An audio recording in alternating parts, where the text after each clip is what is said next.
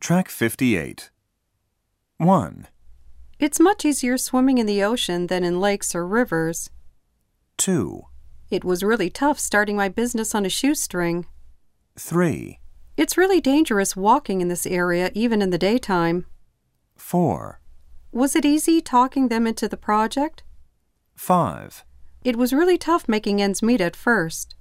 6, It was really hard persuading the management into our demands. 7. It's really tough telling a South Korean from a Japanese just by looks.